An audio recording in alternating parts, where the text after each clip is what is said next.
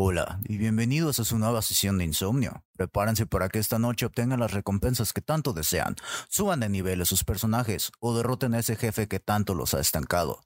Mi nombre es Paco, alias la mamá con TOC, y me acompañan en la mesa mis queridos amigos, el distraídísimo Stara y Oscar, alias Remened. Quédense con nosotros para llenar sus horas de desvelo o simplemente hacer su ruido blanco mientras van de escenario en escenario, mejorando el acondicionamiento de las instalaciones y abriendo atracciones nuevas. Espera, ¿qué? Hola.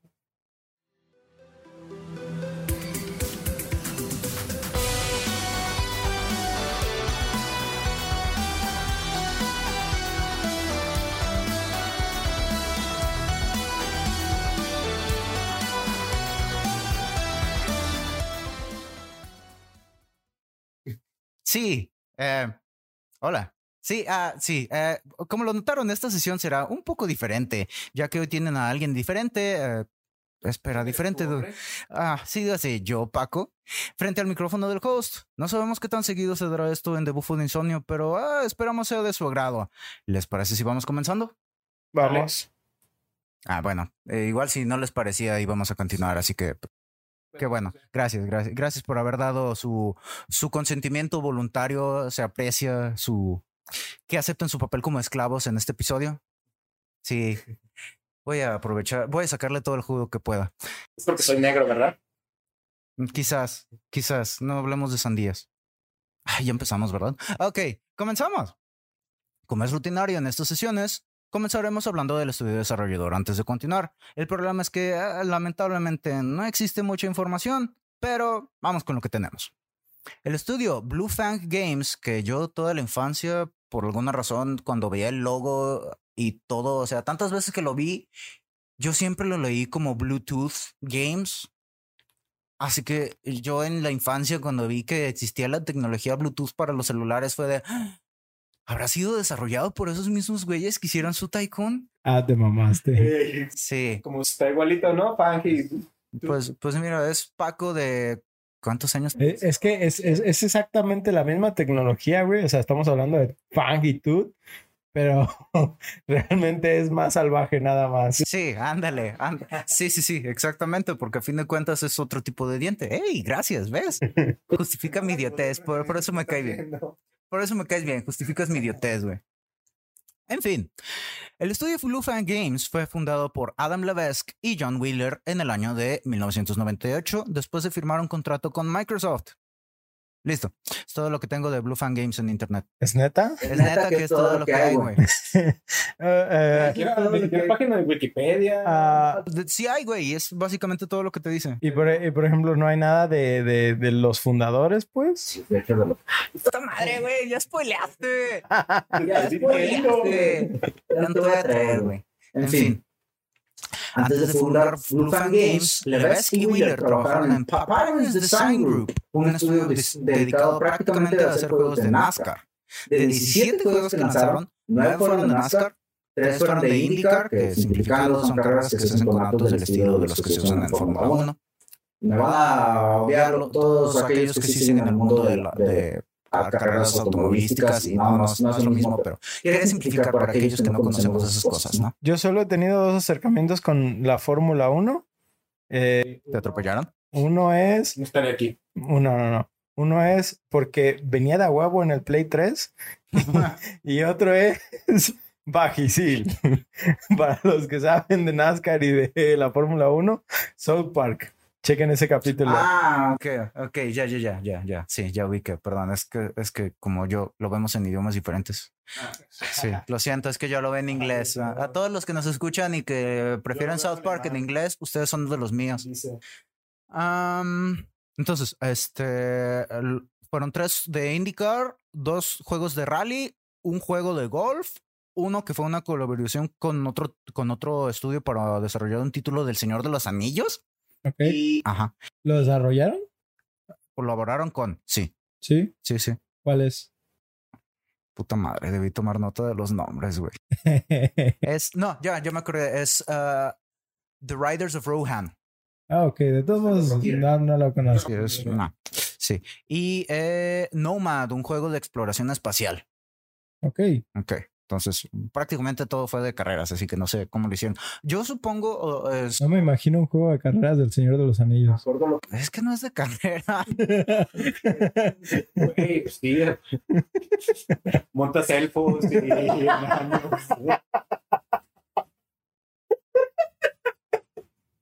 ¿Cómo se llamaba también los árboles gigantes, güey? Los tunear a tu auto. Puta madre. A ti tampoco ya no te voy a traer, güey. Ok, bueno. Este es mi podcast. Sí, maldita sea, contrólense. Total, después de un poco menos de tres años de desarrollo, Blue Fang lanzó su primer juego el 17, de- de- de- Tlazul Teotl, el 17 de octubre del 2001, su Tycoon. Título que podríamos traducir como Magnate de Zoológicos, lo cual es bastante descriptivo y resume muy bien el juego. ¿En qué momento Tycoon se convierte en magnate? Es. Vienen de diferente. Deben de provenir de diferente raíz de otro idioma. No, no, no, that's management. Es que, ¿cómo pasas de Tycoon a No sé. Dim no, Domadin? no tiene. Dim Dimadom, el dueño del domodomo de Dimsday. Así es. No sé, güey. Los idiomas son cosas que, que también a mí me confunden, a pesar de que yo, a mí me gusta saber ver de cosas de lo de las raíces. Sí, así la elocuencia encabronada cuando uno sabe de raíces griegas. ¿Les pasa cuando dejas a Paco? Sí. Ah, en fin, ah, para aquellos que ignoran el significado, ah, sí, eh, lo de la palabra magnate, hoy aprenderán una palabra nueva. Un magnate es una persona que destaca por su riqueza, influencia y o poder dentro de un negocio o una industria. En pocas palabras, alguien que quisiera que patrocinara este podcast. Ajá, así que si algún magnate, Y jugaron Soy Ticón. nah, Es su oportunidad. nah, pues, no importa que hayan jugado o no, o sea, ustedes este, cáiganle. No, no, no nos rajamos. Lo que sí es bueno. Al ser el primer título del género de gestión que tratamos en el podcast, tiene sentido que el que está dentro del espectro del autismo sea el host de la sesión, ¿no? Antes de sí, sí, sí. Antes de continuar, me gustaría preguntarles a mis invitados, como si yo siempre fuera el host. Ah, ¿Tienen experiencia con juegos de gestión? Ah, sí, tengo un poco de experiencia, pero la verdad es horrible. Ah, mi experiencia más que nada es con Jurassic World, que como digo, le- les contaba ahorita un poco fuera del aire. Eh, sí me gusta, de hecho, simplemente por el hecho de los dinosaurios era como la idea de, de- de- de la atracción del juego, pero la verdad es que no tengo ni el cerebro en, en el momento, o sea, para, para mí dedicarle un tiempo a un videojuego eh, son dos cosas, ¿no? Es, es la relajación y es el hecho de que estoy de ánimos para ya sea hacer un dungeon o, o como se dice, o subir de nivel a mis personajes o incluso una partida de zombies rápido, ¿no? A- a- algo, algo que motive a sacar la- el, est- el estrés del día. Sí. Pero hacer management de un parque, la neta es como de que, yeah, salí del trabajo a hacer más trabajo, yeah. Es que es diferente, porque, o sea, de hecho yo ah, hubo un tiempo que cuando estaba trabajando en San Mina, así, este, perdón, no dije ese nombre. Cuando estaba trabajando en una maquiladora, este, yo compré un juego en Steam que se llama literalmente Production Line, que es de una línea de producción de automóviles. Y es de, yo llegaba del trabajo y me ponía a jugar Production Line y me preguntaba a mi hermana, güey, ¿qué pedo? Y es que es, es diferente. Es, o sea, ahí yo los juegos de gestión, por, perdón, yo los juegos de gestión, yo los, los, precisamente los uso para relajarme. Es como algo, te lleva al- a un lugar zen en el que nada más, ah, es que falta esto, ah, mira, estos güeyes ya acabaron, voy a acomodar acá, ah, es que es, es como, siento que es como, lo relaciono como un RTS, pero es menos estresante que jugar. No, es que, es que creo que hemos tenido diferentes experiencias de, de estrés en, en los RTS, pero, o sea, ti- tiene sentido que para ti eso sea relajante. Eh, estamos, hablando, decir. estamos hablando de la persona con más autismo de la mesa. Ah, A- a- pa- aclarando, eh, nosotros el término autista lo utilizamos como lo utiliza, lo- como se utiliza en el internet. Estamos siendo políticamente incorrectos, pero es, ese creo que así lo. sí, o sea, ni- ni- ningún, ninguna intención de burlarnos de nadie, ¿no? O sea, Sí. Eh, de- de- dejando eso así como punto y aparte. Si por ahí este, alguien es, eh, realmente tiene eh, estos problemas, uh, créanme que pues... No, no lo decimos en mal plan, simplemente nos referimos a como el trastorno obsesivo compulsivo, como el, a tendencias de control, más que nada. Sí, este, volviendo a, a lo que dices, yo por ejemplo veo a la gente, hay, hay memes, ¿no? De esto, de alemanes específicamente, eh, porque son de los que he visto, que dicen, ah, ya salí de mi jornada de trabajo, ¿ahora qué voy a hacer? Oh, sí, simulador de montacargas. Yay. Güey, pues está chido. O sea, no digo que no, es, es pa- para todo hay un público, ¿no? Pero neta que ya es, ¿cómo se dice?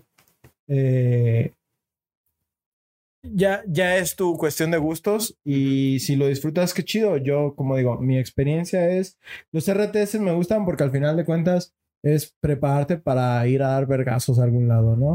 Yo entiendo el, el appeal de, de estos juegos, como digo, me gustaría haberle entrado más al, al juego de Jurassic Park, pero la neta es que sí lo siento más como un trabajo. Y creo que también eh, es a donde entramos un poquito, voy a desviarme a lo de los MMO, pero creo que también es donde empieza a cansarnos un poco a, a- a algunos, ¿no?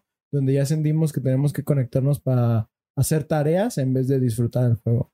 Pero oh, ahora le, le doy la palabra a Ostara para, para que diga algo Se emocionaron, se emocionaron. ¿Quieren mandarle que?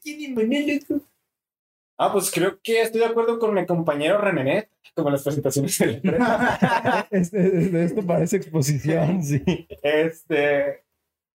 A mí me gustaban un chingo estos juegos, me gustan un putero, pero termino estresándome también. O sea, si tú eres de las personas que juegan esto para desestresarse, lamento decirte que eres un pequeño paquito, porque, o sea, terminas estresándote con tantas cosas que tienes que checar y revisar y tener cuidados. O sea, se empieza a hacer tan grande la lista entre más avances en el juego que termina siendo cansado. Y como dice Remenet, bueno, yo soy mucho de los que prefieren llegar solo a subir de nivel, matar puerquitos y ya farmear un poquito y irme a mi, a mi, a mi camita. Sí, sí, entiendo. O sea, eh, estos juegos usualmente sí se ven como algo que es como un poco más hardcore en el, en el sentido de que el tiempo que les inviertes, ¿no? Muchas veces así se tiene el concepto. Y pues no están muy equivocados porque yo en estos juegos sí es de que estoy jugando yo en la noche, llego y, ah, pues no sé, cuando estaba en, en el turno 2 de que llegaba a la casa como a la medianoche y pues me levantaba a las 11 o algo por el estilo. Me levantaba a las 11 precisamente porque yo era bueno para ponerme a jugar este tipo de juegos y dormirme como a esto de las 4 de la mañana, algo por el estilo. Sí. Este, aparte de lo que dices de que es time consuming, yo pienso que también la curva de aprendizaje es un poco larga, ¿no? Eh, porque al final de cuentas son juegos a, a los que sí tienes que dedicarle bien a los tutoriales. Ah, son juegos que tienes que entender qué estás haciendo y que muchas veces para aprender eh, eh, el juego te obliga a, a sufrir un poco, ¿no? Mm. Sí, por- porque por ejemplo, eh, a lo mejor tú puedes creer que tienes una buena administración por muchas cosas, pero cuando empiezas a ver que, no sé, que a lo mejor tus animales están muriendo o que empiezas a, a perder ganancias porque no estás atrayendo, no sé, no, como te digo, no conozco las mecánicas del juego, Ajá. pero puedes decir a lo mejor si tiene alguna mecánica de que no estás marketeando bien tu zoológico, pues al final de cuentas estás descuidando un campo y empiezas a, a tener pérdidas, ¿no? Esa clase de cosas, eh, alguien que no está involucrado eh, realmente en estos juegos, pues va a tener que tener una curva de aprendizaje muy lenta. Lo que te digo, que a mí siempre lo que me fallaba era la limpieza. O sea, todos acá bien, mi zoológico bien chido, todos mis animales felices, toda la gente bien feliz, pero un puerquero en todos lados. Algo me dice- bueno, Algo me dice que nunca les ponías botes de basura. sí, sí ponía, o sea, y por más limpiadores que ponía siempre que había basura, la neta nunca pude nivelar como la paga, ya es que se les va pagando cada uno, este, nunca pude nivelar la paga con la limpieza, con el crecimiento del zoológico. O sea, nunca pude hacerlo como bien. Se me curioso, se me hace curioso porque yo nunca tuve problemas con eso. Y retomando el punto que dices, eh, de lo del la curva de aprendizaje, sí, muchas veces estos juegos este, presentan ah, ciertos problemas en cuanto a la accesibilidad que se tiene. O sea, no es lo mismo jugar un, la facilidad que tiene jugar un Halo a aprender a jugar un su Tycoon. Oye, ¿estás ofendiendo a Halo? No, no estoy ofendiendo a Halo. Estoy diciendo que es más, uh, más intuitivo. ¿Cómo ves? ¿Eh? ¿Eh? Mm, sí. ¿Respondí bien tu punto? ¿Es- quedaste sat- Oye, ¿viste ese bug eh, que salió del Halo 2? No, el Halo. Sí, el Halo 2 en el que puedes transformar a tu compa en un grunt. Oh, sí lo vi. ¿Sí? Sí lo vi. Que tenías que que se muriera y tenías que empezar a golpear. Y en Cuando un. cruzabas la primera puerta, que es el punto de spawn, tu compa aparecía como un grunt. Ajá. Digo, punto y aparte, ¿verdad? Pero sa- sa- salió recientemente en Facebook y sí, fue mm, algo interesante, ¿no? La gente jugando todavía Halo 2 para ver cómo lo rompe, ¿verdad? Para ver qué encuentra ahí. Huevo, siempre, nunca terminas de descubrir cosas. Y, y de hecho, este, continuando con los juegos de gestión, es una de las cosas que son, este, siento que es que cuando estás jugando estos juegos y empiezas un parque nuevo, vas a, a- aplicar cosas que tú antes no sabías y, o sea, va, va a mejorar. O sea, cada que empiezas un parque nuevo, tú tienes un chingo de conocimiento extra que va a cambiar mucho el cómo vas desarrollando tus zoológicos y es por eso que, pues, estos juegos le puedes estar eh, invirtiendo tanto tiempo sin aburrirte. Y así como dices que es que es una curva de aprendizaje un poco fuerte, pues sí, pero por ejemplo para mí siento que Monster Hunter tiene la misma curva de aprendizaje que tiene un juego de este estilo. Sí, ju- justo estábamos hablando un poquito de eso ahorita.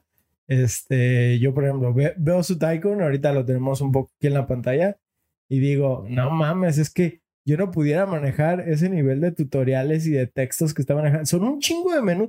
No mames, ¿cómo hicieron eso? Y lo, ah, deja sigo Monster Hunter, ¿no? Y, y 15 menús nada más para, para recolectar carne de, de, un bicho mamut, ¿no? Este, pero sí, ya, como digo, es depende de gustos y, Sí. y, y es como a tu Ah, yo en afinidad. retrospectiva, creo que estos juegos del ¿qué? 1900, no, ¿qué? 2001? 2001. Del 2001 nos educaron, güey. A mí me hicieron fuerte para que cuando ves un pedazote de texto, nada más te animes y digas, ¿sabes qué?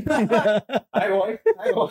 No sé qué, no sé qué dice, pero le entro. Ya igualito que en el Yu-Gi-Oh, bro, nomás es que la carta tiene un chingo de texto y dices, bueno, pues A ver, hay que empezarle. Sí, vamos, vamos desglosándolo. Sí, sí, sí, pues así, algo así son estos juegos. Continuando con la programación, Su Tycoon nos presenta dos modos de juego. El juego libre, que en este modo de juego escoges uno de los mapas predeterminados para construir lo zoológico y construyes según tú quieras. El único límite en este modo de juego básicamente es el dinero, porque te diría que, ah, la imaginación del jugador. Bueno, lo es el dinero si no usas truco. Mi hermana y yo, por ejemplo, cuando estábamos chavos y que jugábamos este juego cuando yo tenía como unos 7 años y ella 10, ah, había un truco que básicamente tú presionabas Shift y 4 para hacer el símbolo de eh, dinero, bueno, del dólar, y te daba, creo que eran 10 mil dólares o algo por el estilo. ¿Qué pasó ese juego con trampas? En un principio sí. Es como mi experiencia con Age of Empires, que de la nada ya no parecía nada medieval. El rollo era con este juego, bueno, con ese truco, que cuando tú ya tenías construido tu zoológico y tú presionabas Shift y 4, una de las vallas de, la, de las jaulas de los animales se rompía. Así que podía haber un escape en tu zoológico. Así que lo que hacíamos mi hermana y yo, empezábamos una partida así de modo libre, ah, escogíamos así el mapa más grande y nomás Shift 4, nos quedamos así un ratote, guardábamos y ya, a jugar con el chingo de feria que sacábamos. Y eh, fue después que descubrí en los escenarios lo de que cuando tú hacías el Shift 4 que se dañaban las, ah, las vallas y yo tuve que jugarlo de manera legal. Eh, fíjate que, por ejemplo, siento que esa era una... e- Es, es algo interesante, ¿no? Que ya no vemos actualmente la, la forma en que los trucos eran implementados en los juegos. Que era así como... de, No, no porque un juego tuviera trucos que pudieras acceder directamente, te limitaba a, a- a como jugador, ¿no? O sea, si, si hay gente que dice, ah, te pasaste tal juego con trucos y la chingada. Pues sí, pero mi diversión fue enorme, ¿no? Este, No aparte, sabía que existía ese truco. a- aparte de que, por ejemplo, muchas veces los trucos son, mientras no los utilices como en forma competitiva, yo pienso que no debe de haber ningún problema. Y como son juegos de single player, o sea, neta, es otro rollo. Y por ejemplo, también había mucho, muchos trucos muy divertidos, como, no sé si se acuerdan, creo que es en Tony, Tony Hawk, que podías ponerles Bobblehead, ajá, y cosas así. Y son cosas que ahorita ya son, o son cosméticos que te venden, y pierdes esa parte de hasta de encontrarlos, ¿no? O sea, de, de leerlos en una revista, que ya nadie lee revistas, obviamente, pero a, a- a lo que voy es que era, era interesante tener poca información de los juegos y que a veces te llegara algo que lo rompía y decías, güey, no mames, es que lo hizo más divertido para mí. Pero como dices, eh, llegaba un punto donde decías, ok, ahora sí lo quiero pasar legalmente Mm. y ya era, era otro, es otra manera de aumentar la rejugabilidad también, porque te daba otra experiencia completamente diferente. Sí, sí, completamente de acuerdo. Y el segundo tipo de, el segundo modo de juego que nos presentaban era el modo de escenarios que yo mencionaba, que este modo presenta al jugador diferentes retos según el nivel que se escoja.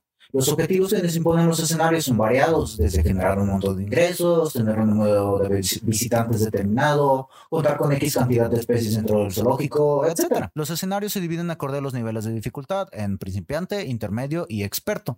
Cuando iniciamos el juego solamente tenemos acceso a los escenarios más, sencillos y conforme vas eh, completando los escenarios se van des- desbloqueando los que siguen. Este... ah, conforme avances de un escenario a otro, el, juego te pone retos más específicos, como lograr que una especie en peligro de extinción se reproduzca dentro de tu zoológico o que las ganancias generadas en tus tiendas de regalos, por dar un ejemplo, excedan cier- cierto monto. Te estás riendo. Es que me, me puse a, imaginar, Paco, ¿cómo metiste dos leones machos en una sola jaula? Ah, con- usando magia, baby. Usando magia. Qué pedo con tus preguntas, güey. En fin. Bajo, ¿por qué todos tus pingüinos son machos? Es- de hecho, Es inclusivo. Es un juego inclusivo, ma. No lo de pedo. Ay, no. Supuestamente sí se dan esas prácticas homosexuales entre los pingüinos. Sí, se comen a sus Para-. What the fuck? Este, tienen sexo con los cadáveres, son necrofílicos, los pingüinos también. ¿Esos son los homosexuales? Ah, pero güey, pero también entregan una roca que cuidan por toda su vida, güey. Tan bonitos, tienen un trajecito. son adorables. Esto, esto animal. Sí. A mí la neta se me hacen muy chidos los, los... No sabía que practicaban la necrofilia, güey, pero... Irrumación. Pero como tú, Paco, así, así que te va bien, te va bien. Sí, está bien, está... Sí. Respecto al gameplay, el aspecto más importante del juego es la creación y acondicionamiento de las jaulas de los animales. El juego se refiere a ellas como instalaciones, así que para que... eh, Para que el host del episodio no entre en una crisis provocada por pensar en el hecho de que se explotan vidas animales para ganar dinero, nos referiremos a las jaulas como instalaciones.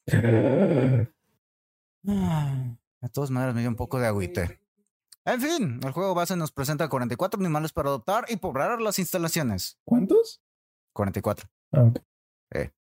Las especies disponibles en el juego van desde tigres de Bengala hasta cocodrilos, desde leopardos nublados hasta cebras, desde pingüinos, que ya los mencionábamos, hasta pandas. Cada especie tiene un valor intrínseco de fuerza, agilidad para escape y una variedad de necesidades para sus instalaciones que van desde el tipo de suelo que debe de haber y cosas por, eh, el estilo. Tengo curiosidad. Yo no soy mucho de zoológicos y sé muy pocas cosas de animales realmente. Ah, ¿Te da descripciones bien de los animales? Sí, sí, de puta madre, segundo spoiler. Van dos, van dos, te los voy a contar, cabrón. Te los voy a contar, güey. ¿Por qué preguntas fuera del aire, bro? Ya ves por qué, no, más bien ahí es, ya ves por qué Paco nos tienes que compartir el guion antes de, no, no, esas ciegas, perros, esas ciegas. Eso es para perder. Oílo. ¿Escuchaste cómo te dijo? ¿Vas a dejar que te diga así, Ramanas? Ya estoy acostumbrado. Love you. I really miss my nigga. I really miss my nigga. Come on, white people, you can sing too. En fin. Ah. Ah. Perdón, ¿dónde estaba? Que van desde el tipo de suelo que debe de tener la instalación, ya sea arena, tierra, el tipo de pasto que necesitan, la cantidad de vegetación necesaria, el tipo de cobertizo que prefieren y la cantidad de piedras necesarias en, en las instalaciones. Ya saben, basándose en el tipo de adicción que tenga cada animal. Ok. Chistes de piedra. ¿De piedra o de piedro? Piedras. Ah, bueno. En fin, este, las jaulas tú se las pones ah, con base en el hecho de cuál sea la fuerza del animal. O sea, qué tan fuerte es y qué pinches vallas puede romper. Sí, no le vas a poner una de gallinero a un tigre, ¿verdad? Exactamente, ¿no? O sea, le pones acá acero, uh, the finest American steel. Entonces, Sonó a frase de abuelito, ¿no? No le pones una jaula de... ¿De qué? sí, ¿Qué fue? una jaula de gallinero. Es que te estoy viendo a ti, zoológico de Guadalajara.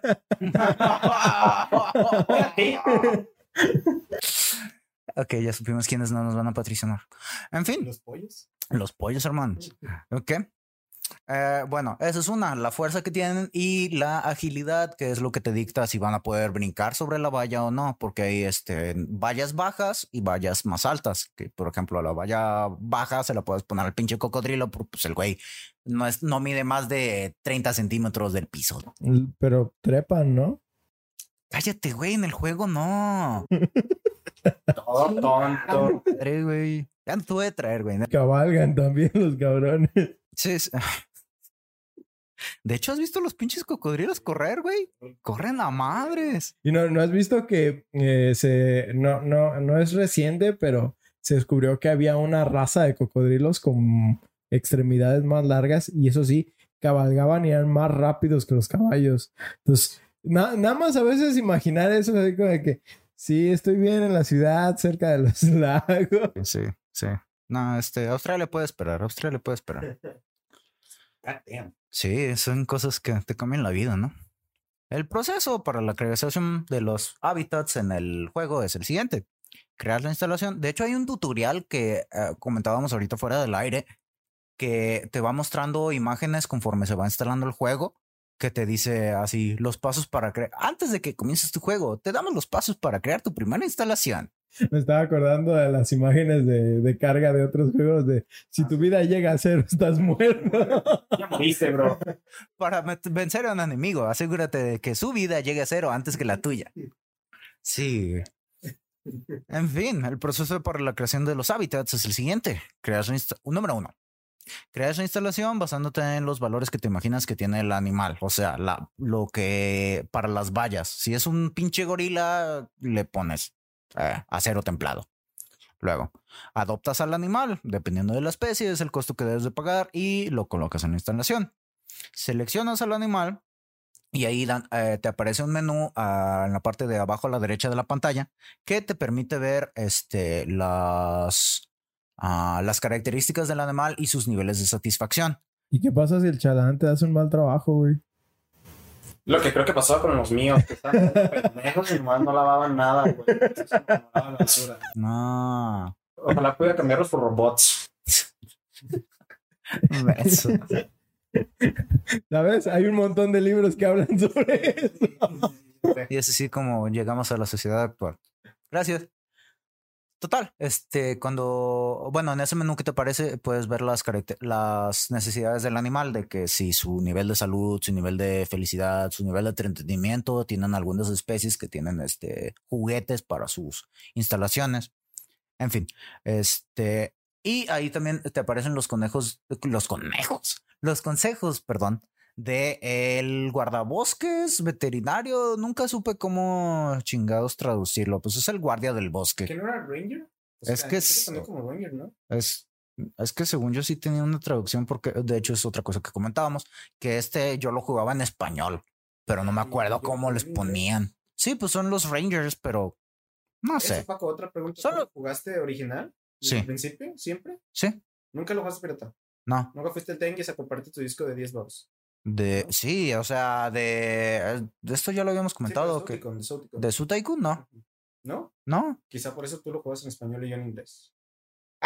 Eh, Eso explica por qué el mío estaba en francés. en chino, ¿no? Por eso, por- por eso, imagínate, veía un chingo de texto y de plano no lo entendía. Pues, tres veces y dije, ¿qué es esto? viene con bugs. Ay, de que sale como cuando los formatos de texto se, se corrompen. Ah, sí. Símbolos bien raros, pinche Windows. Bueno, no, eso también debe de pasar en Linux. Ah, En fin, ya que seleccionas a el guardabosques, a el ranger, a ese güey que te cuida a los animales. Mira, como yo con ustedes. Este, l- eso te muestra, ahí te, te pone los consejos de que qué es lo que necesitas cambiarle a la instalación para que sea más adecuada para la especie que está ahí. Tales como no hay suficiente vegetación en la instalación. Hay demasiado terreno de agua salada en la instalación. María Liliana Guadalupe se siente agobiada por los visitantes y le gustaría un lugar para esconderse. Marilia- María Liliana, you fucking bitch. Una tonta por venir zoológico. o sea. Sí, Un saludo a María Liliana. Creo que es uno de esos bots que está siendo comido por un tigre. En fin, de esto para Segways. Este sí le puedes poner un nombre a los animales. Puedes nombrarlos, nombrar los animales, las exhibiciones, bueno, las instalaciones. Puedes cambiarle el nombre a los visitantes del parque. No mames, qué perro. Que, que vas al zoológico y sales con acta de nacimiento. De que, oye, estaba bien chido Alien Land, ¿no? Se veía todo bonito.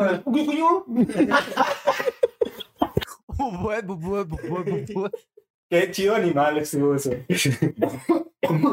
¿Cómo se llama ese pájaro? Kant. Pikachu, ¿no? Sí, este, ah, y de hecho, este, gracias a este juego y to- todo lo, o sea, tú vas poniendo la vegetación de los animales, pero una de las cosas que tú preguntabas de que es que yo no sé mucho de animales y la fregada.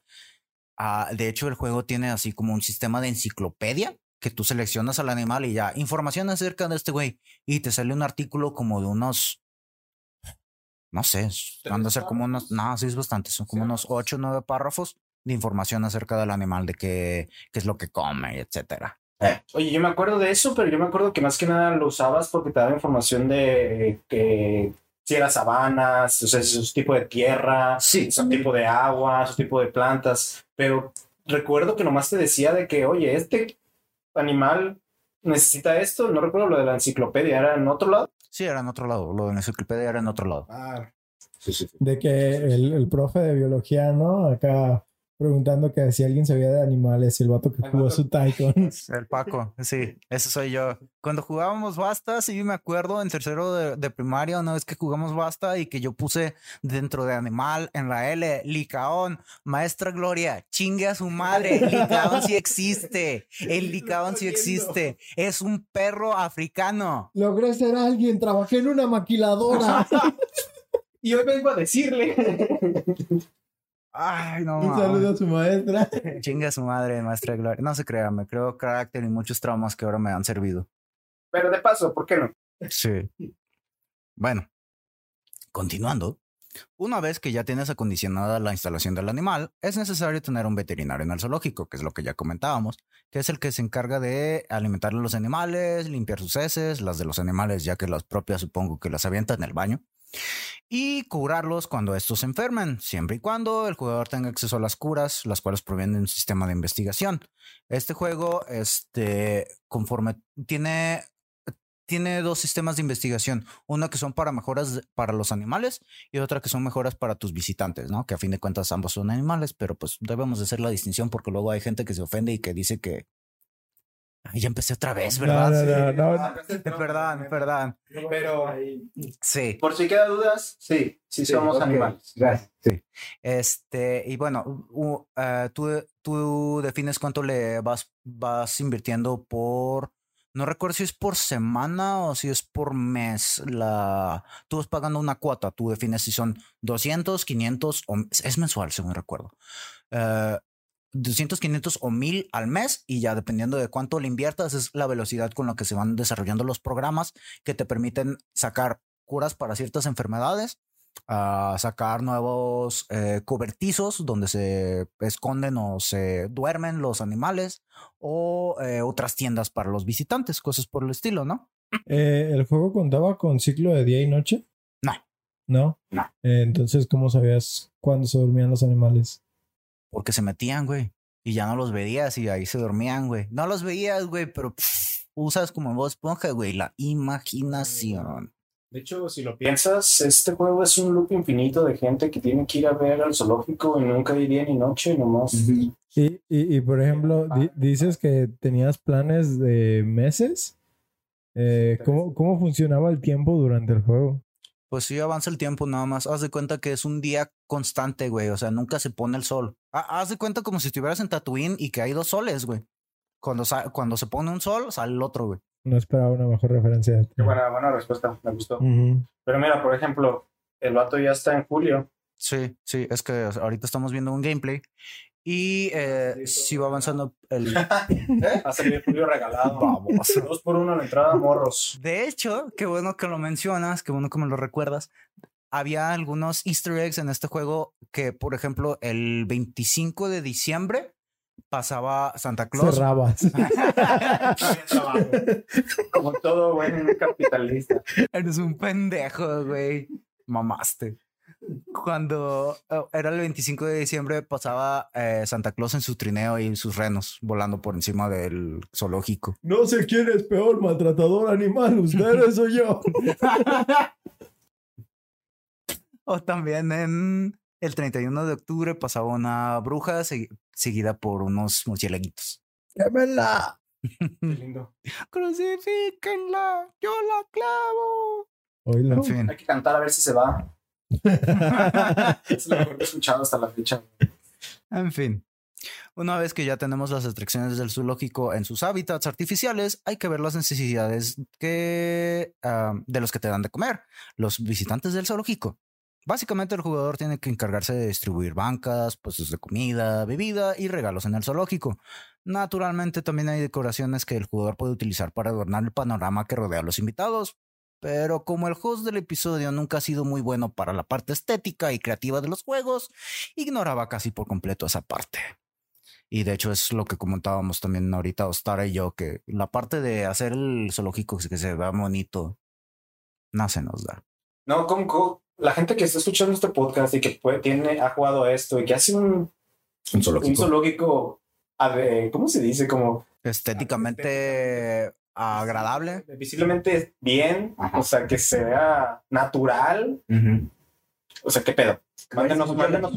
No, no, no, váyanse mucho a la chingada. O sea, Eh, ¿cómo le hacen? Es que es como cuando estás en un juego estilo pues, Animal Crossing, por ejemplo, y dices, güey, ya le invertí un chingo de horas a mi isla, se ve bien mamalona. en la-". Luego te metes a internet y dices, hijos de su puta. Cualquier vato, No güey, cualquier- mames, güey. Todos los que se juegan juegos de decoración y cosas así, todos lo hacen hermoso.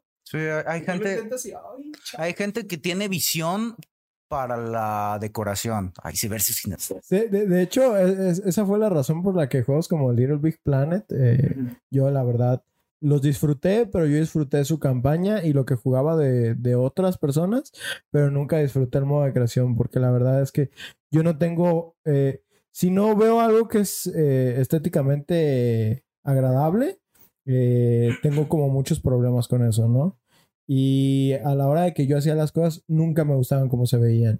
Por eso siempre era así como de que disfrutaba el contenido de otros. Sí, sí, yo también.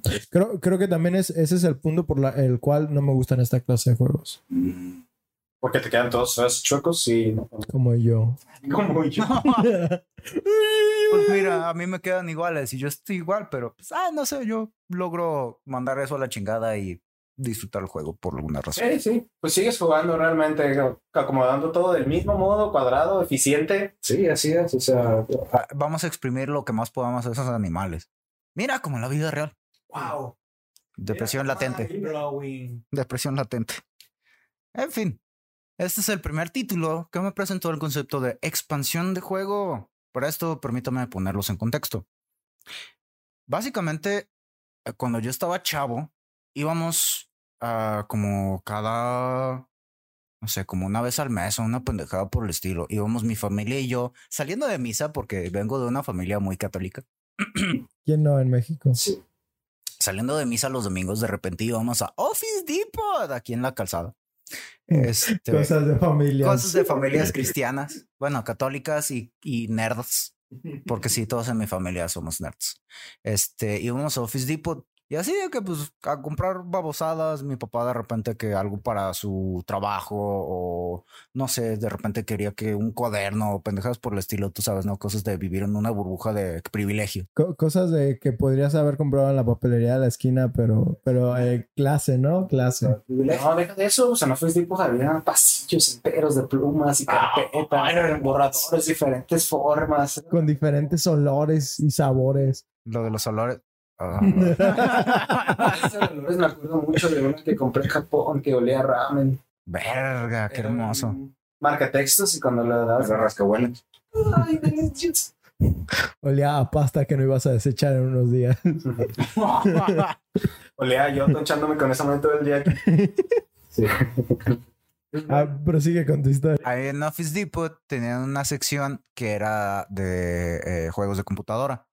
Bueno, era de accesorios así periféricos para computadora. To- Todavía existe, ¿no? O sea, es- es- Starcraft, Diablo.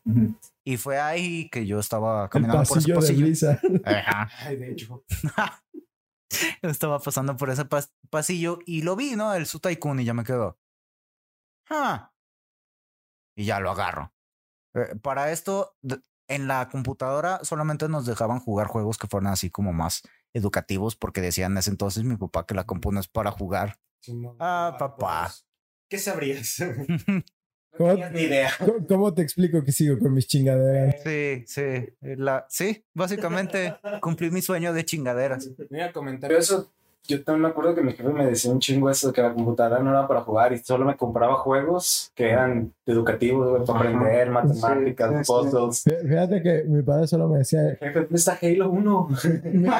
mi, mi- Halo. mi padre solo me decía, "Es- la computadora es una herramienta, para que la uses es tu pedo. Pues sí, a huevo. Tu papá me cae bien. También tu papá. Por favor, no me pegues. En fin, este, bueno, eh, tenemos juegos así como de, había uno que era del Rey León, que tenía así minijuegos así de para escribir. No es el, no es el de Simba, ¿verdad? No es el que jugabas en el Play 1. No, no, otro, completamente diferente. Este, y bueno, etcétera, etcétera. Y ya pues fui con mi padre, ¿no? Y le muestro el juego y ya. A ver. Y ya lo checa ahí. Pero, pe- perdón que te, que te haga pausa. Este, ¿estamos hablando de tu primera adquisición de su Tycoon o tu primera experiencia con, con expansión? Las dos cosas. Las dos cosas, ok. Sí. Dos cosas. Este, bueno, total, que logré convencer, logramos convencer mi hermana y yo porque ella también, este, después lo vio y fue de "¡Ah, animalitos y pues como toda la vida mi padre ha sido de ver eh, Na- eh, National Geographic y cosas por el estilo y Discovery Channel mientras comíamos, fue de arre, ok, y nos lo compró. Y ya, este, tiempo después que jugábamos mi hermana y yo el Su Tycoon, nos encontrábamos con que había una expansión de Dinosaur Digs, que era de cosas de dinosaurios. Y tiempo después nos encontramos una que era una expansión de Marine Mania, que era de ah, animales marinos. Y fue de. Y fue, o sea, fue pinche mind blown del hecho de que podías instalarle cosas nuevas a tu juego. De, de pura casualidad, ¿recuerdas el precio de las expansiones? Uf. No, ¿verdad? No, eso tendría que preguntarle a mi papá. Se, lo- se lo- se lo dejo a mi becario de, de, de, 20 pesos. de tarea. Depende a quién le preguntes. ¿verdad? Mm, bueno, el costo de las expansiones era un total de 30 dólares. De nada. Yo sí me acuerdo. Ah, la neta no me acuerdo. La neta no me acuerdo, bro. Es que a lo que voy es, eh, a veces hablamos de expansión y mucha gente todavía piensa que una expansión es un DLC, ¿no? Eh, te- eh, está este concepto erróneo. Pero, por ejemplo, yo, mis, mis primeros acercamientos a, a una expansión literal fue Blizzard y fue también It Software, ¿no? Con la expansión de Doom 3. Este, la verdad es que es casi como otro juego, nada más dentro de- de- del juego que ya compraste, ¿no? O sea, no, no es solo contenido extra que, que agregaron. Literal, a veces es una revisión completa del juego, pero con tanto contenido que casi, casi pudieras llamarle que es la segunda parte, ¿no? Sí, sí, es, son, así eran las expansiones y de repente ahora ves a ciertos títulos que siguen sacando expansiones muy completas que no, no- nada más son algo que sacaron así de, ah, mira, le vamos a poner dos mapas más y ya va a ser todo. No, o sea, de que, por ejemplo, juegos como los de el de la expansión que ya hemos platicado varias veces del Undead Nightmare de Red Dead Redemption, que chulada. Es un juego solo que, que literal, ese fue mi acercamiento a, a Red Dead Redemption. Y la neta que yo quedé maravillado, ¿no? Y dices, güey, ¿cómo esto es una expansión de juego? Bueno, que después tuvo su opción a, juego único. Pero dices, ¿cómo esto es una expansión de juego que no es a precio completo? Y que literal dices, güey, es, un putero de contenido. eh, la, la- la neta es, es, es lo mejor que, que, que podías sacar de, para agregar a, a- a tu juego. Sí, sí. Sí, la verdad, las expansiones antes estaban muy chidas. Muy padre. O sea, si eran algo completo. Sí, el, el otro ejemplo que se me ocurrió ahorita fue la expansión de Iceborne de Monster Hunter, que también literal pudo haber sido otro Monster Hunter y no mames, es una chulada. Está muy bueno. Qué buenos tiempos, ¿no? Sí. Cuando realmente te- le pagabas por un buen contenido a las empresas de videojuegos. No como unos que hacen la mitad del Pokédex y esas mamadas. Oh, cabrón. Sin ser específicos, el Pokédex. Sí. Puede ser cualquier Pokédex. El de Digimon. Regrésate a Digimon. Total, continuando, como ya mencionaba, la primera expansión de este juego se llamaba Zoo Tycoon Dinosaur Digs, que se traduciría I básicamente dig that shit. I dig that shit. Que se traduciría como magnate de zoológicos, excavaciones de dinosaurios. Que, pues bueno, sería una traducción así, bien literal, ¿no?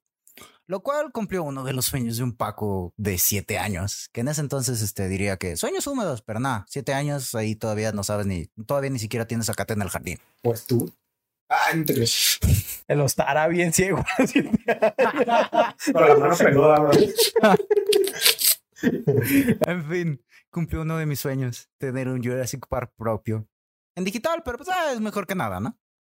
Esta expansión salió el 19 de mayo del 2002, alrededor de seis meses después del lanzamiento del juego, y agregaba 27 especies nuevas, todas pertenecientes a la prehistoria, incluyendo dinosaurios de los tres periodos de la historia dominados por reptiles. Va- vas a hablar de todas las expansiones, ¿verdad? Nos vas a comentar dos Sí. expansiones. Sí. ¿Es, ¿Son todas las expansiones que salieron? Sí, sí. Ok. Es que por algo empecé a temer que esto fuera como los Sims con Ah, sus no, múltiples no, no, expansiones. no. Ok, está bien, está bien. En esta expansión te metemos a un perro pingüino más grande. Prosigue, por favor. En fin. Ah, ¿Por qué haces esto? Ah, Ok, agregaba 27 especies nuevas, todas perteneci- pertenecientes a la prehistoria, incluyendo dinosaurios de los... Ah, esto ya lo leí. Ah, los tres periodos de, de la historia dominados por reptiles, que son el Triásico, Jurásico y el Cretáceo. Y animales de la era de hielo, tales como mamuts y tigres dientes de sable. ¿Podía a, a invocar a Sid ahí? No, no habían perezosos, Ah, No, pero esos gigantes. pero sí podías ah, traer a Manny Manito y a Diego. Nice. Diego. It's something. Oh, fuck. dale, dale, dale. Al agregar animales de la prehistoria, se agregaron también vegetación. Se agregaron también vegetación. Ay, ¿Tú lo escribiste? sí, güey, ya sé. Se agregó también vegetación de ese periodo. Ahora no puedes echarle la culpa al becario. No. ¿eh? Valles más grandes, cállate. Y fuertes para las instalaciones, pues porque pues tienes pinches monstruotes y necesitas algo que tenga más fuerza, ¿no? Y, perdón. Ah, otra vez. Así como decoración y tiendas nuevas para poner en el zoológico. Otras ediciones que trajo esta expansión fueron nuevos parques para elegir en el mundo libre, eh, nuevos escenarios, más programas de investigación y una nueva edición para control de escapes. El equipo de, el equipo, perdón, de rescate de dinosaurios, es el cual es un edificio que pones en el zoológico, tiene un helipuerto, del cual va y viene un helicóptero desde el cual se disparan tranquilizantes cuando escapa algún dinosaurio de su instalación, que es una de las cosas de las que no había hablado. No, sa- no sabes lo divertido que fue para mí que dijiste control de escapes y me imaginé un montón de tsurus tuneados. Ay, se mamó. Perdón, lo siento. Mi mente no está en el lugar correcto en este momento. Yo me fui por otro lado. Ahorita que dijiste lo de control de escapes, me imaginé, ah, como cuando te ponen un tapón cuando tienes chorro. mi vida todos los días. Digo, ¿qué? En fin. Está bien culero que te pongan un tapón, no, la neta. Más si es de la misma carne. Güey, es que. ¡Ay! Que te hagan alquimia, bro, y te cierran el culo, ¿no? Sí. Si estás en la cárcel, te toca, chavo, te toca. Ay, güey, no manches. En fin, sí, escapes de animales. Ah, mira, cárcel. Este, ah, cuando de repente cuando se dañaba, bueno, conforme pasaba el tiempo, tú tenías un monito que se encargaba del mantenimiento de las instalaciones del zoológico. Ajá. Te hacía todo, realmente. Sí, es el champ, pero que contigo aparentemente no hacía Es el nada. becario. Eh, es el becario. No, es el que... ¿Es el mismo vato que limpiaba? No, No, ¿verdad? Es el mismo No. vato que limpiaba, que les da de comer, que los... eh, es que son diferentes. Tenías a tres, en el juego base tenías a tres, tres empleados que podías eh, contratar. Bueno, tres tipos de empleados, que son los que, los rangers, que eran los que cuidan a los animales, los que se encargan de alimentarlos y limpiarles la popó de las instalaciones, no de su cola. Tienes mierda. Clientes adoran comer aquí. Ajá. Este, tienes a los de mantenimiento, que son los manitas. Handyman. Les ponían manitas. En fin, este. No, literal, literal les ponían manitas. Sí. También en Onda el- vital, señores. Sí. en fin, tenías a los manitas, que eran los que se encargaban de vaciar las, ah, los botes de basura, se encargaban de, ah, de reparar eh, las vallas conforme pasaba el tiempo y que se iban desgastando, cosas por el estilo, ¿no? Y si no tenías a ese manitas o tenías a muy pocos manitas y no te arreglaban la instalación y el animal se daba cuenta, pues pegaba fuga y empezaba el desmadre en tu zoológico. Y esa era una de las cosas más divertidas de hacer hacer el quick save y hacer tu desmadre. Ah, como los Sims. Sí, en todos lados. Yo le hacía un poco más fácil, nada más agarrabas un tigre y lo colocas ahí en medio de la gente. No podías, tiene que estar en una instalación. Ah, sí, salía en rojo, ¿ah? Ajá. Entonces metía a la Yo- gente yo- a las Sí, puedes meter a la gente en las metías a la instalaciones. gente a las instalaciones. A huevo, yo también hacía eso. Ey, así pasó con Jarambe. Oh, shit. Too soon, güey. Too soon. ¿Te imaginas a Diosito agarrando un pendejo? ¡Ey, güey, güey! ¡No! ¡No, las víboras! ¡No! Li- li- Literal se ve la mano, ¿verdad? Sí. ¿Por qué tenían que ser víboras? Ya sé, ¿por qué que Cálmate, Indiana Jones. En fin. Y... mm, que lo lea? sí, así es. Al agregar a los animales de la prehistoria... ¡Ah, puta madre, Paco! ya ves por qué ya no te vamos a traer. En fin, cabe mencionar que desde antes que saliera Dinosaur Days ya se podía adoptar a un dinosaurio en su Tycoon. Al renombrar una instalación como Cretaceous Corral, que se traduce como Corral Cretácico Tlazulteotl, el juego habilitaba la adopción de un Triceratops, el cual recibió un rework visual cuando salió Dinosaur Days. Ah, junto con el Triceratops, en el juego original puedes desbloquear la adopción de unicornios al renombrar una instalación Sanadu. Ajá, como ¿Eh? O sea, es una canción de ABBA, güey, no sé. Según yo sí es de ABBA, por favor no me peguen si no es de ABBA. Ah. Aquellos que sí escuchan música, perdón, lo que escuché nada. o que escuchen ABBA. Ah, qué puto, güey, lo repetí. No se crean, güey, ABBA sí es música, aunque, sean de Suecia. En fin, continuando. ¿Sabían que en realidad ahorita hablando del Triceratops, el Triceratops se tiene una, una como disyuntiva en la comunidad científica entre si desacuerdo, ¿por qué disyuntiva? Un desacuerdo de si existe o no el Triceratops. Porque sucede que existe el Torosaurus, que es básicamente la misma madre, que es lo mismo que el Triceratops, solamente que está más grande y el cráneo tiene como una forma más alargada. Se tiene que eh, existen, eh, se tienen un chingo de fósiles de especímenes jóvenes de Triceratops, pero no se tienen así ah, especímenes viejos. Y del torosauro hay un chingo de especímenes adultos, pero no se tienen especímenes jóvenes. Por lo tanto, se cree que en realidad el Triceratops es la etapa joven del torosauro. El problema de todo esto, eh, para los que quieran saber un poquito más, les recomiendo que escuchen eh, el capítulo de Cazadores de Huesos. Sí, Cazadores de Huesos. El Dolo, ¿verdad?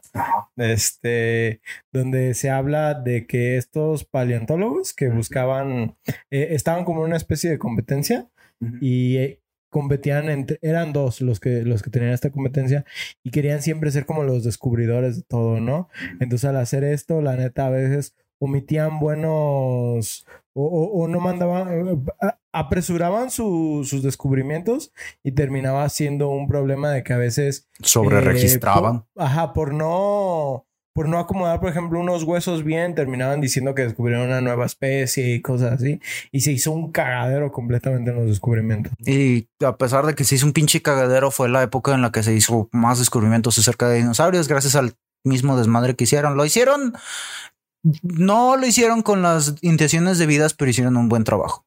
Sí, muy, muy, buen capítulo, ¿eh? Escuchen el dolo. Patrocinen, ah, no, ¿verdad? Por favor. en fin.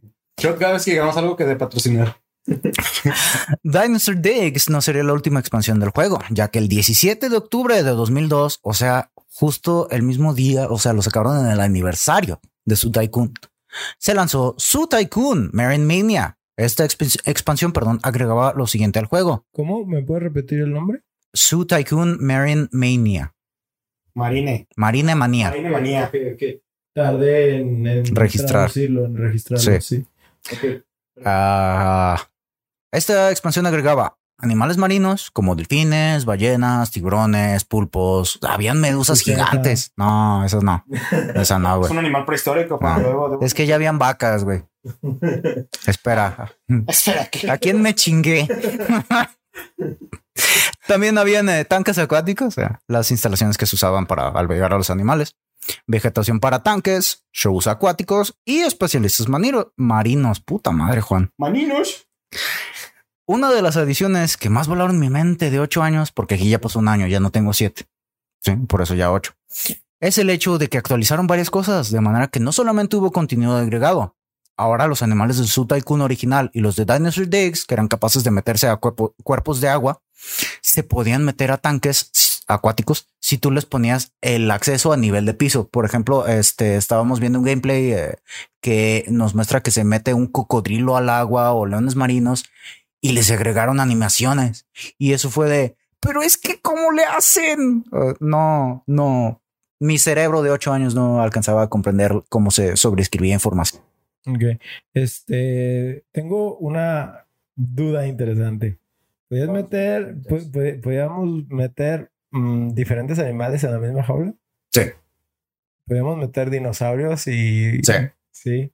Podíamos apostar. De hecho, hay muchísimos videos de YouTube de un velociraptor contra dos elefantes. ¿no? Sí, sí, Hay- claro que lo hay. hay Hay, un- mercado para todo. Hay un manga que lo explica. güey. Hay un manga que lo explica. En fin. Este, y continuando con una de las características que en mi opinión es de las más difíciles de balancear en el juego, son los shows acuáticos. Estos shows solamente podían ser llevados a cabo por cinco especies. ¿Tú puedes, Keiko? Ajá, de hecho. Estaban las orcas, los delfines nariz de botella, Tururú. Ton, tonto. los... Bueno, yo no entendí esa. Qué los baboso. Anillos, hermano. los leones marinos de California, los tiburones blancos y las nutrias. Esos eran los animales que podían hacer shows. Sí. Para poder llegar a cabo un show era necesario tener un tanque para shows, valga la redundancia, conectado al tanque de la especie en cuestión, acondicionado con los props o este, los materiales adicionales que utilizaba el, el animal para llegar a llevar a cabo ciertos trucos, como brincar a través de un aro, o jugar con una pelota, o subirse, en el caso de la orca, subirse a una plataforma y así como vararse en una playa, o sea, de esas veces que se quedan en la playa. y, Estoy respirando, amigo, dame chance. Sí, de hecho, a veces dicen que no es buena idea regresar esos animales directo al mar porque puede que se hayan salido por X razón. En fin, total. Continuando con- después del anuncio publicitario, no es publicitario, es, conciencia social. No sé, eso. Este, ah, para hacer es- esos shows también necesitabas tener contratado un especialista marino que, bueno, si tienes una especie marina en el zoológico y no tienes al especialista, ya le estás cagando desde ahí. Y también debías de colocar asientos en los que los visitantes pudieran ver el show. Entonces, necesitas el tanque de shows, necesitas los asientos desde los cuales van a ver los visitantes y el especialista marino, ¿no? El problema con estos shows es que este juego lo jugué cuando estaba muy chavo y no entendía ciertos conceptos. Por ejemplo, nunca lograba que hubiera una buena asistencia de parte de los invitados en los shows. ¿Por qué? Porque ahora ya uh, pensándolo bien, tú tenías que distribuir tu zoológico de manera que la parte donde tú pudiera, pusieras el tanque para los shows acuáticos fuera una parte del zoológico donde hubiera mucho tráfico. Y así lo que yo hacía era de que, ah, pues como no hay, no llega mucha raza, yo lo que voy a hacer es, voy a alargar más el show, voy a poner más trucos, etcétera, etcétera, etcétera, para que pueda llegar gente. Y no, ahí fue contraproducente porque después mi, uh, los shows eran muy largos y lentamente ibas viendo cómo iba bajando la felicidad y salud de tus animales y era, no, así que después de un par de intentos fue a la chingada y nunca más usé los shows acuáticos. Okay. Que es algo que, pues, de cierta manera también debería aplicarse en el mundo, ¿no? Pero bueno. También tienes que distribuir ponchos. no, esa parte no te la, no te la hacen de tos en el juego. Por mojar a tus. Pues uh... deberían. pues deberían. Pero bueno. Para concluir, vamos a hablar de nuestra experiencia con juegos de gestión un poco más a profundidad. Y es aquí en la, en la parte en la que el host cae en cuenta de que es el único mono que le continúa dedicando tiempo a juegos de gestión, ¿no? Uh, sí. Regresamos a que Age of Empires y StarCraft no cuentan, ¿verdad? Como mm, no, sí. sí. Pero no. No es esto. Eh, es que, ajá, precisamente es diferente. Es como uh, más de cerca las cosas. Eh, es como, por ejemplo, considerar eh, Total War directamente un RTS al mismo estilo que Age of Empires no, no puedes, ¿no? Porque Total War está más enfocado en la batalla y en expandirte y Age of está más dedicado como a administrar recursos. Sí. Y así como este también está más dedicado a, a administrar recursos, eh, eh, esa administración de recursos eh, tiene objetivos diferentes. Entonces, sí, son similares, pero diferente. It's the same, Sí. but different. Same, same, same, same, O sea, same. estaría chido, ¿no? Que después de hacer tu parque de diversiones o tu zoológico, mandes a los animales a pelear güey. que hagas una- un club de peleas la- clandestinas. Paco, eh, explícame algo. Veo que la zona tiene como un límite. Sí, sí, tu parque tiene como un límite, o sea, tienes un límite alrededor de lo que viene siendo tu, el territorio donde tú puedes construir tu parque, ¿no? Este, y de hecho, ahorita que estábamos viendo, estamos viendo aquí el gameplay, vi algo que, ah, me dio cáncer, porque vi que está haciendo el que está haciendo el gameplay, está construyendo una instalación para los, estos, ¿cómo se llaman? Para los canguros. Y vi que puso un baobab. Y es ahí que entra el conocimiento que me trajo este juego, jugar años y años este maldito juego. Colocó un baobab, que es un tipo de árbol que es de los enormes ¿Un bobo? que tienes en la ¿Un pau? ¿Cómo se atreve? Babosos. que tienes en la sabana africana. Voy a continuar, voy a continuar. Ignoré, ignoré sus comentarios. Eso no pasó. Pones un pinche arbolote africano para un animal que es de Australia. Y no. De hecho, la vegetación en el juego te, o sea, tenías diferentes vegetaciones para diferentes continentes. Ya me imagino el pinche animal. así como, En mi vida había visto ese árbol, estoy confundido, déjame golpear a mí mismo. Esa putada que es, déjame mato. Ah, o sea, el güey es- no manches. Social justice warriors, please. En fin, este sí, son cosas. O, o también puso este pasto de la de la sabana africana y es de no, le tienes que poner vegetación específica para Australia. Sí, si no van a cagar diferente. Entiéndelo, entiéndelo. De hecho, no podrían. Quién sabe, pinches, les llegaría la venganza de Montezuma también a ellos. Yo pienso que sí, güey. Sí. Eh, pero bueno, yo, por ejemplo, eh, en cuanto a otros juegos que he continuado jugando de este estilo, este, yo recientemente estaba jugando el Two Point Hospital, que es básicamente gestión de un hospital, pero es llevado a una man- a un entorno así como más amigable y más botana, ¿no? O sea, el sentido de humor del juego, o sea, es con puras enfermedades que son inventadas. Si, si tuvieras que catalogar los dos, sí, en escalas como de, de dificultad, vamos a decir como casual o, o avanzado, ¿cómo categorizarías su Tycoon hasta a- y cómo categorizarías este, este Two Point Hospital? Ay, güey. Eso no me lo había preguntado. Eso es, eso, eso es una buena pregunta. Mira, por el. Si yo. oh, acá pensando, pon a alguien a jugar X y pon a alguien a jugar su Tycoon y pon a alguien a jugar Two Point Hospital. ¿Cuál crees que le agarren la onda primero? Pienso que está más fácil de entrar a su Tycoon por el hecho de que la no tienes tanto movimiento de cámara. Eso es uno. Y eh, no tienes no no tienes tantos programas de gestión en cuanto a lo que es tu personal. Porque aquí en el, en el Su Tycoon tú contratas a los, a los manitas, tú contratas a los güeyes de, a los rangers para que alimenten a tu y cuidan a tus animales, pero no le, no tienen sistemas de entrenamiento. En el Two Point Hospital sí, o sea, de que tienes que estar entrenando a tus doctores para que se, se vayan especializando, de que sea diagnóstico o cosas por el estilo. Y pues ese es el, el chiste de ese juego. Es bastante interesante. O sea, aparte de hospital, universidad. Ajá. Pues no tanto como universidad, simplemente son programas de entrenamiento ahí dentro de los mismos hospital. Sí, compárteme tu biblioteca, bro.